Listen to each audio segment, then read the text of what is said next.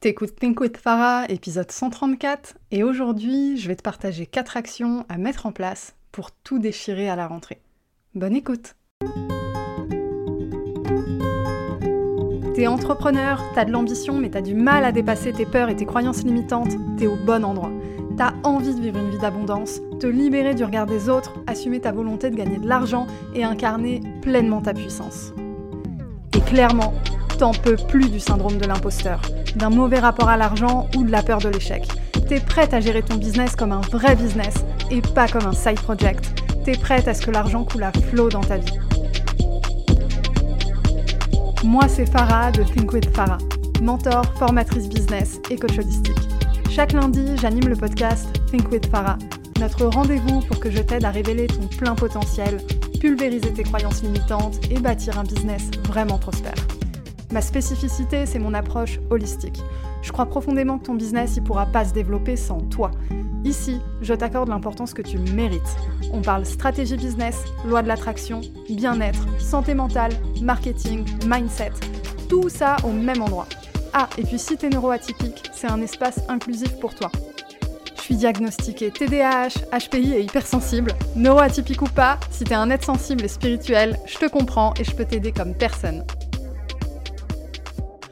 Bon, on arrive déjà à la fin de l'été et il y a deux teams chez les entrepreneurs.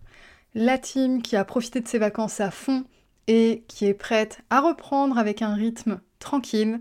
Et il y a la team qui a voulu profiter de l'été pour tout remettre à niveau, tout remettre à zéro, faire un travail de fond, tous les projets qu'on n'a pas le temps de faire dans l'année, etc.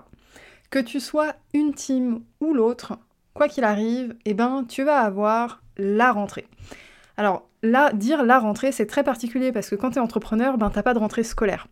Tu peux éventuellement avoir une rentrée si tu as un business qui est saisonnier, mais il y a quand même une espèce d'énergie, un peu comme celle du mois de janvier, un peu comme celle du printemps, où il y a une nouvelle ère qui commence. C'est un peu ça le mois de septembre et ce que ça représente c'est la fin de l'été, c'est le début de l'automne, le début de la nouvelle année. Là, on va arriver du coup sur la période 2023-2024. Bref, la question c'est comment mettre le pied dans ce nouveau cycle avec l'énergie, le mindset, le, focus de telle sorte à ce que tu déchires tout dans ton business.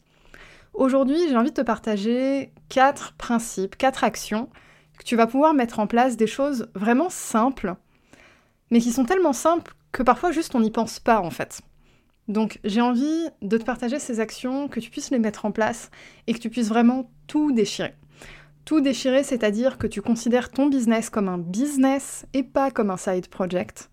Et que toi, tu prennes aussi ta place de chef d'entreprise. Parce que c'est quelque chose qui est difficile à prendre, mine de rien, quand tu es un solo business, quand tu es tout seul ou toute seule à travailler. Tu peux facilement avoir l'impression de juste travailler. Alors que non, tu es à la tête d'un business. Mais c'est compliqué de prendre cette place-là quand tu es seul et c'est encore plus compliqué de prendre cette place-là quand t'as pas nécessairement les chiffres qui vont valider, entre guillemets, le fait que tu sois chef d'entreprise. Aujourd'hui, je veux te partager des actions qui vont t'aider à prendre cette place-là, peu importe ton chiffre d'affaires, peu importe tes ambitions, peu importe tout ça, c'est juste, t'es es chef d'entreprise en fait. Il y a ton nom, sur une entreprise sur les registres nationaux. Voilà, tes chefs d'entreprise, c'est comme ça. Donc, première étape pour commencer vraiment à tout déchirer cette année. Je veux que tu listes tous les projets que tu as et que tu leur donnes une date. Fais ça pour l'année. Si tu n'arrives pas à avoir une vision sur l'année, fais ça au moins pour le semestre. Et si jamais tu n'arrives pas à mettre de date précise, liste au moins tes projets. Tu vois, ce que, ce que j'ai fait là, c'est je t'ai mis en gros la meilleure action possible que tu puisses faire. C'est lister les projets que tu à accomplir cette année et leur mettre une date d'accomplissement. Mais je te propose aussi d'autres options. Pourquoi? Parce qu'il y a le meilleur des mondes et puis il y a la réalité, ce qu'on est en mesure de faire. Et j'ai pas envie que sous prétexte que t'arrives pas à mettre une date, ou sous prétexte que euh, euh, t'arrives pas à euh, te décider de l'ordre dans lequel tu vas accomplir tes projets, etc., et eh bien que juste à cause de ça, tu ne prennes même pas le temps de faire l'exercice, genre le minimum, c'est-à-dire lister les projets que tu veux accomplir. Mon message ici, c'est que t'as pas besoin d'attendre d'être dans les conditions parfaites pour prendre ta place de chef d'entreprise, ta place de CEO, ta place d'entrepreneur à succès. T'es au niveau où tu peux faire que du minimum viable, fais-le, ce sera toujours mieux que rien. Parce qu'il y a de grandes chances que bien souvent dans ton quotidien aujourd'hui, eh ben, tu ne fasses rien. C'est la réalité. C'est la réalité un peu dure, mais c'est la réalité. Et il y a des moments où en fait tu fais rien parce que tu sais ce que tu pourrais faire. Mais comme t'es pas au stade où tu peux le faire en entier, ou t'es pas au stade où tu peux le faire bien ou complètement, etc., eh ben tu te dis je ne fais rien et je vais attendre. T'as pas besoin d'attendre. Tu fais le minimum, c'est mieux que ne rien faire. Donc, liste tes projets et donne-leur une date si possible. En faisant ça, je veux que tu rajoutes un truc. Je veux que tu aies une vision assez claire de ton projet pour savoir de quoi tu as besoin pour déchirer dans ces projets. Par exemple, est-ce que tu as besoin de te former sur quelque chose de précis? Est-ce que tu as besoin d'apprendre à maîtriser un outil? Est-ce que tu as besoin de trouver un ou une prestataire précise? Est-ce que tu as besoin de lancer un podcast D'apprendre à faire grossir ta liste email Etc.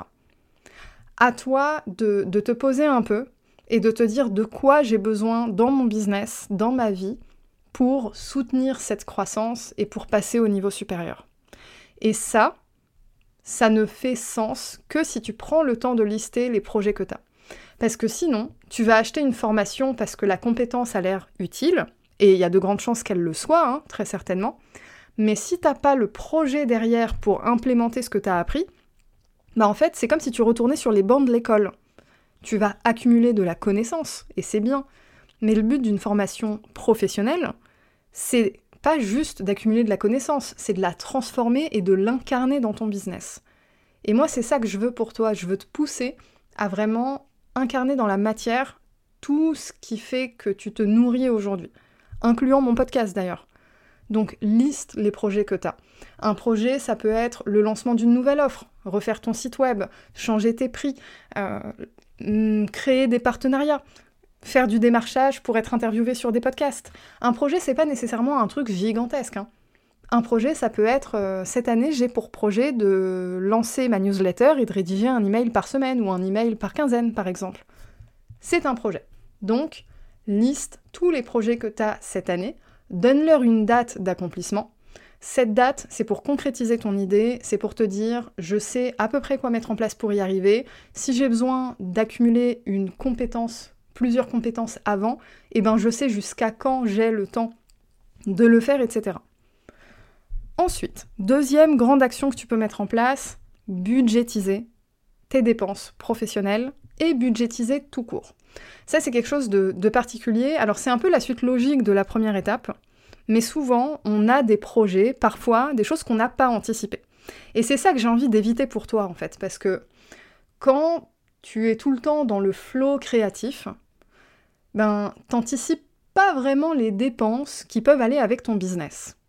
Or, c'est normal que ton business il ait des dépenses, et typiquement, si tu prévois aucune dépense cette année, bah c'est peut-être que t'as pas assez l'ambition de développer ton business.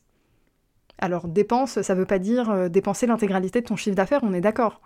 Mais c'est important que tu aies des dépenses pour améliorer les outils que tu utilises, pour te former, pour déléguer, Enfin, t'as forcément des, dépenses, et ces dépenses-là, mieux vaut les budgétiser plutôt qu'attendre d'avoir une idée de génie du jour au lendemain, une idée qui peut être effectivement de génie, un truc euh, incroyable, mais pour lui donner, de, pour naissance, pardon, t'as besoin d'un budget.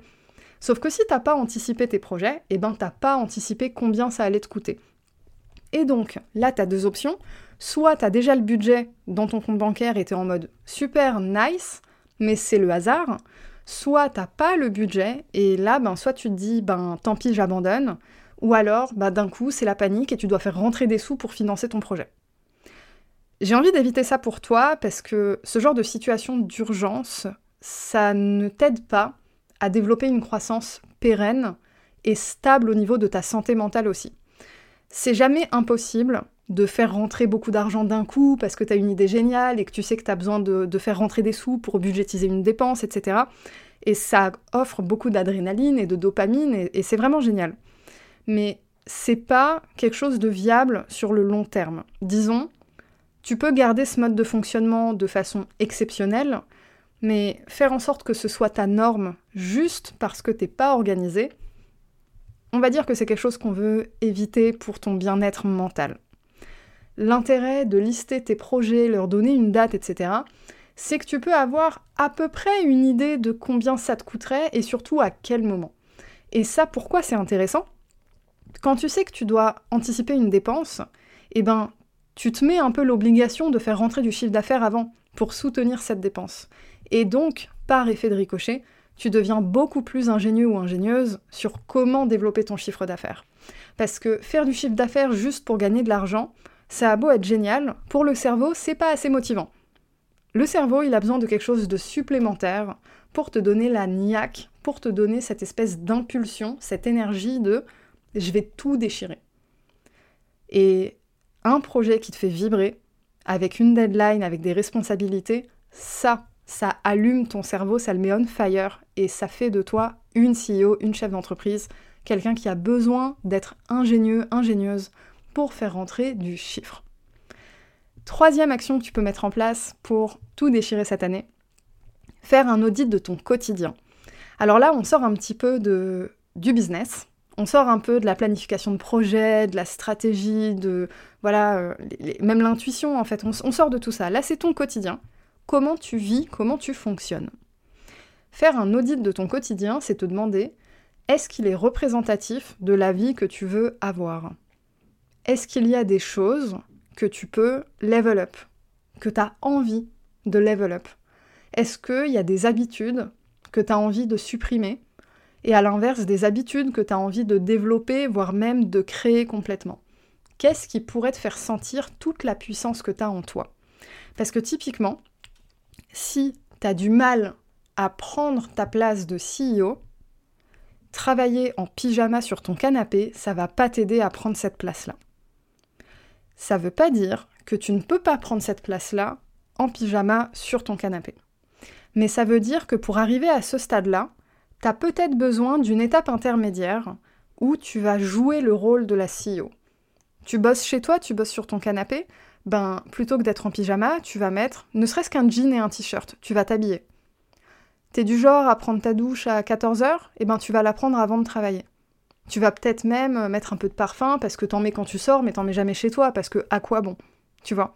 C'est vraiment cette notion de traiter ton moment de travail comme quelque chose de représentatif de ton ambition.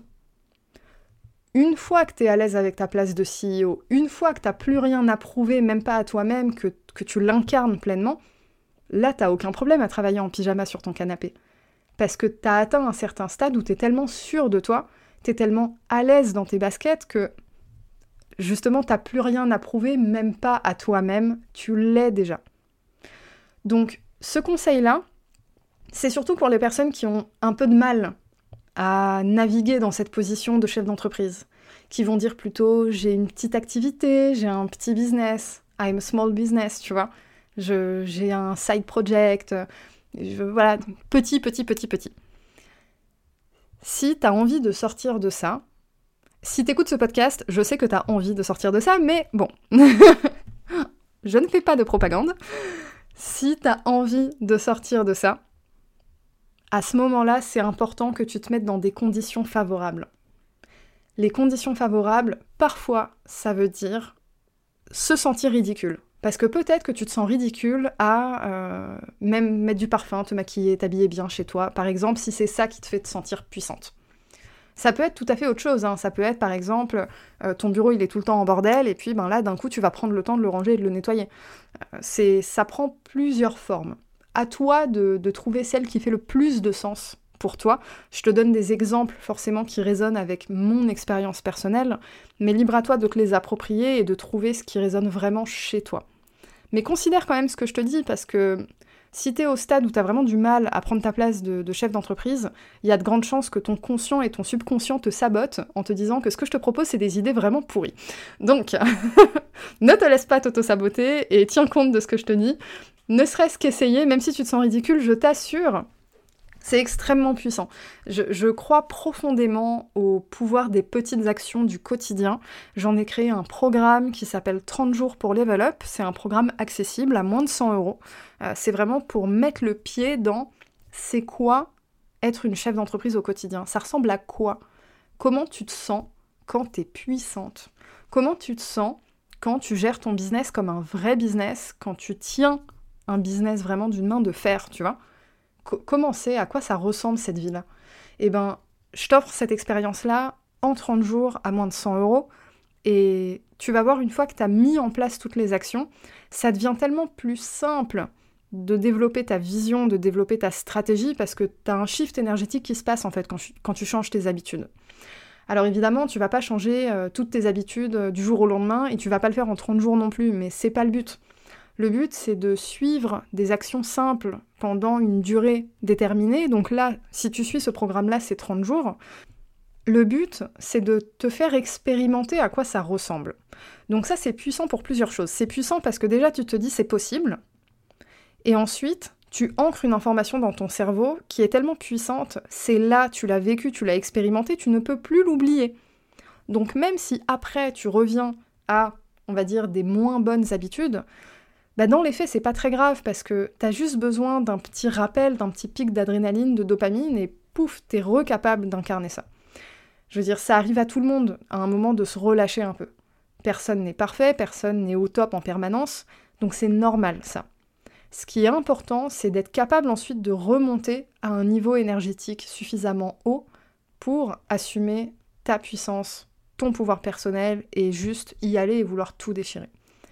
Mais pour ça, c'est important de faire un audit de ton quotidien, parce que peut-être que tu te rends pas compte que tu as un quotidien qui n'est pas représentatif de la vie grandiose que tu as envie de mener.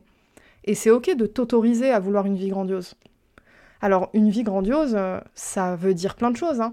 Pour certaines personnes, une vie grandiose, c'est juste euh, se réveiller tous les matins avec pas de vaisselle dans l'évier. C'est un des, éléments. Sauf qu'aujourd'hui, ben, tu fais jamais la vaisselle le soir avant de te coucher. Donc, il y a un petit truc à changer, tu vois. C'est des choses vraiment simples. Mais on ne se rend pas compte d'à quel point c'est puissant. Et représentatif surtout de ce qui se passe dans ton esprit. J'accorde une très grande importance à ça. Une des raisons qui fait que j'accorde autant d'importance, c'est parce que j'ai un TDAH. Et donc, c'est des zones qui sont très rapidement impactées quand moi je vais moins bien, quand moi je suis moins au top, etc. Et je suis beaucoup plus sensible aux conséquences de, mon environnement, on va dire. Donc je t'encourage vraiment à, jouer le jeu, à le prendre au sérieux et à te, questionner.